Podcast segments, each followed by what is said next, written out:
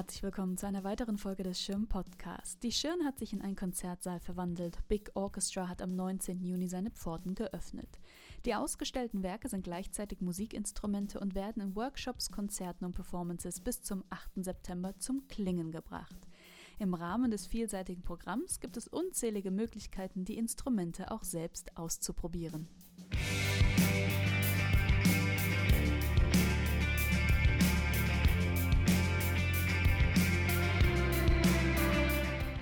Im Mittelpunkt der Ausstellung steht das Spiel auf den skulpturalen Instrumenten. Diese wechseln ständig ihren Standort und sind auf diese Weise in immer neuen Kombinationen und Ensembles zu sehen und zu hören.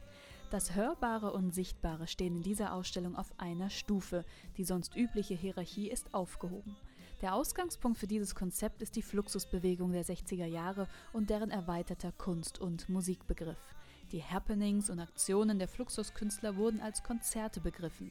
Ähnlich wie bei einer Komposition wurden auch hier unterschiedliche Medien und Materialien miteinander kombiniert.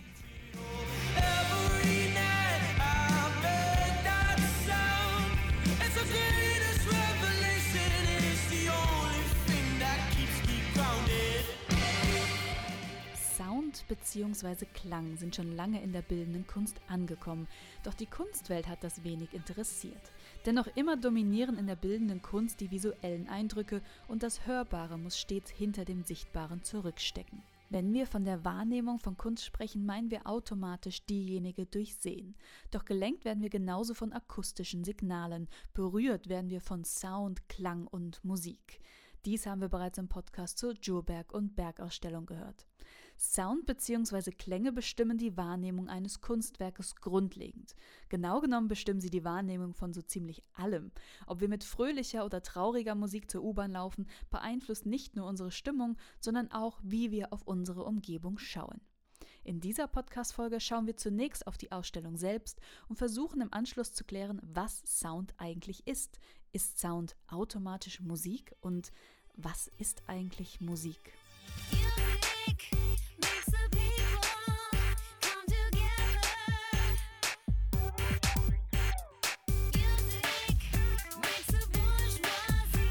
Ausstellung Big Orchestra ist dem Sound gewidmet und vereint Arbeiten 16 zeitgenössischer Künstlerinnen und Künstler. Dabei lassen sich verschiedene Motive aus den präsentierten Werken destillieren, etwa das Musikmachen als kommunikativer und sozialer Austausch. Musik knüpft da an, wo Sprache oder andere Formen der Kommunikation versagen. Doc Atkin beispielsweise entfremdet für seinen Onyx Music Table die Platte eines Tisches und ordnet darauf ein geometrisches Mosaik aus Onyx Marmortafeln an, das mit Schlägeln wie ein Lithophon bespielt werden kann. Wenn das Tischgespräch versiegt, dann die Schlägel in die Hand. Die türkische Künstlerin Nevin Aladak greift in ihrer Arbeit Music Room Brussels die Idee des historischen Musikzimmers auf. Sie bespannt Möbel mit Saiten und Fellen und lässt diese so zu Musikinstrumenten werden. Ihre Installation und zeitgenössische Interpretation des Musikzimmers bietet die Möglichkeit, sich auf eine gemeinsame Improvisation einzulassen mit Menschen, die rein zufällig an diesem Ort zusammenkommen. Auch die traditionelle Auffassung und Trennung von Instrument, Partitur und Aufführung wird in einigen Werken der Ausstellung hinterfragt und neu gedacht. Christian Marclays Arbeit Bretter Porté zum Beispiel besteht aus einer Kollektion gefundener Kleidungsstücke, auf die Noten gedruckt sind. Die Arbeit erklingt im Zusammenspiel von Performern, die diese Kleidungsstücke anziehen, und Musikern, die die Noten von ihren Klamotten abspielen. Einige Künstler setzen sich in ihren Arbeiten auch mit der Form des Spielens und der Rezeption von Musik auseinander, beziehen Seh- und Tastsinn gleichzeitig mit ein. Der Künstler Tarek Atui hat zusammen mit gehörlosen und höreingeschränkten Menschen Musikinstrumente entwickelt, die so konzipiert sind, dass alle den Klang verstehen und auf den Werken musizieren können. In der Ausstellung wird Atui mit einer Gruppe gehörloser und höreingeschränkter Menschen auf diesen Instrumenten ein Konzert erarbeiten und aufführen.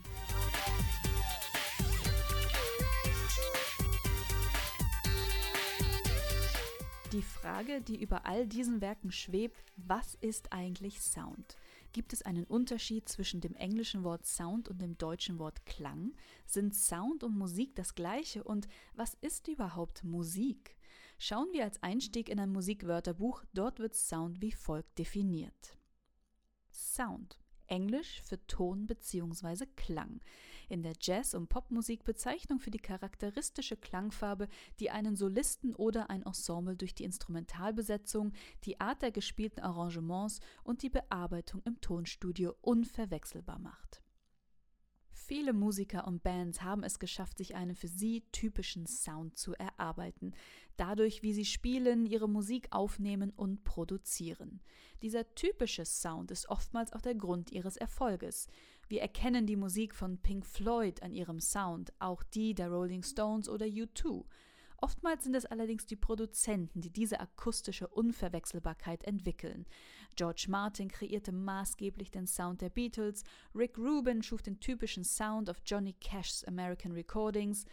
Heutzutage haben Produzenten wie William Orbit, Timbaland und Pharrell ihren ganz eigenen Sound, den wir sofort erkennen und zuordnen können.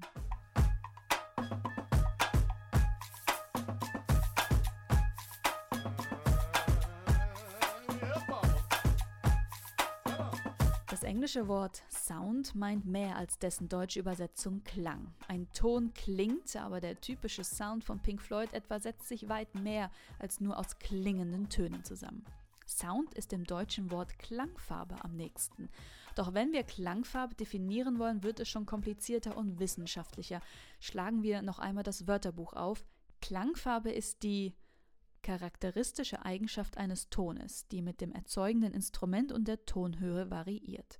Die Klangfarbe hängt ab von der Zahl und Stärke der dem Grundton, der die Tonhöhenempfindung bestimmt, mitklingenden Obertöne sowie von speziellen Ein- und Ausschwingvorgängen bei Entstehen und Verklingen des Tones. Uff. Klangfarbe ist wie der Charakter eines Tones. Doch ist die Klangfarbe eines Tones nicht immer gleich. Sie hängt zunächst von der Höhe eines Tones ab und, sehr wichtig, von der Anzahl und Stärke der Obertöne. Jeder Ton, der auf einem Musikinstrument oder mit der menschlichen Stimme erzeugt wird, besteht aus einem Grundton und einer Reihe von Obertönen. Diese sind durchaus hörbar, wenn auch nur ganz schwach. Die Anzahl und Intensität der Obertöne bestimmen die Klangfarbe eines Tones. Interessant ist, dass die Töne, die als Obertöne erklingen, harmonisch sind. Es gibt aber auch Klänge mit unharmonischen Obertönen. Je mehr unharmonische Obertöne ein Schall enthält, desto mehr nehmen wir diesen als Geräusch wahr.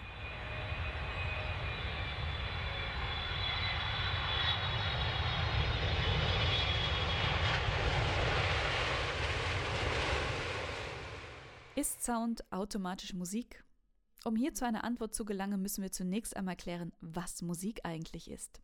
Der Musikpsychologe John Sloboda sagte, Musik sei organisierter Klang. Der Musikethnologe John Blacking konkretisierte das noch einmal, Musik sei durch Menschen organisierter Klang.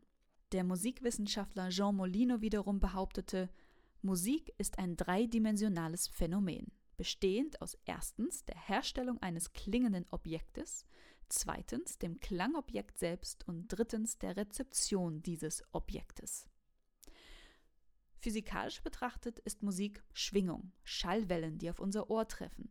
Das Ohr ist in der Lage, diese Schwingungen und Wellen in Musik zu übersetzen.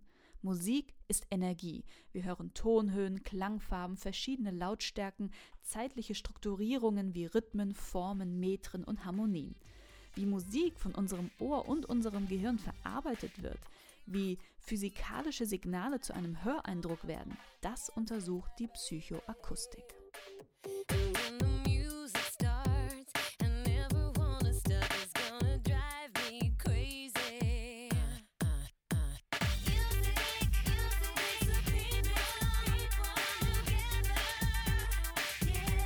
Wie wir diese Schallwellen, die auf unser Ohr treffen, bewerten, ob als Musik oder als Geräusch, als harmonisch oder störend, das hängt nicht nur von den Obertönen ab, wie wir bereits gehört haben, sondern auch von unseren persönlichen Erfahrungen, von unserer Kultur und Sozialisierung.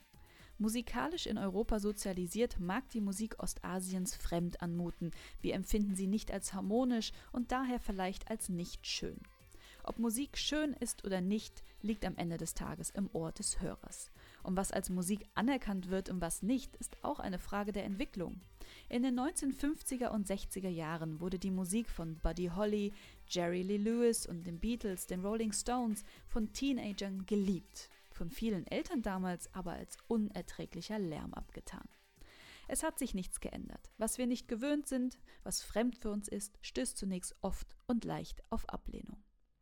Mit Hörgewohnheiten ist es nicht anders. Und an dieser Stelle führt wieder einmal ein Weg zu John Cage, der Musik wie folgt definierte. The music, that's all around us. Cages Ansicht nach muss Musik nicht auf einem Tonsystem basieren. Musik ist überall. In den Alltagsgeräuschen, die uns umgeben, in der Natur, in der Stille. Denn selbst wenn es vermeintlich still ist, hören wir da nicht trotzdem etwas? Unseren eigenen Herzschlag? Das Blut, das in unseren Adern pulsiert?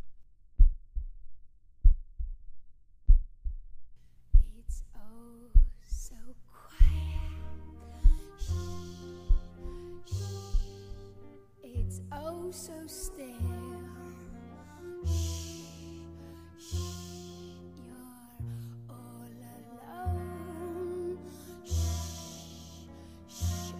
So peaceful until you fall in love. Sing the sky up above. Sound, Klang und Klangfarbe lassen sich recht einfach definieren. Bei Musik wird es dann schwierig. Eigentlich lässt sie sich gar nicht in eine allgemeingültige Definition packen. Das ist aber auch gut so. In der Ausstellung Big Orchestra wird das Publikum mit Musik und Sound konfrontiert. Ob es sich bei dem Sound, der beim Spielen der Instrumente erklingt, um Geräusche oder Musik handelt, liegt auch hier im Ohr des Besuchers. Alles kann, nichts muss schön gefunden werden, was das Bespielen und Anhören der Werke umso leichter machen sollte. In den Worten des Musikpädagogen Markus Slowiecek, Musik ist das, was ein Mensch sagt, es sei für ihn Musik. In diesem Sinne viel Spaß in der Ausstellung und bis zum nächsten Mal.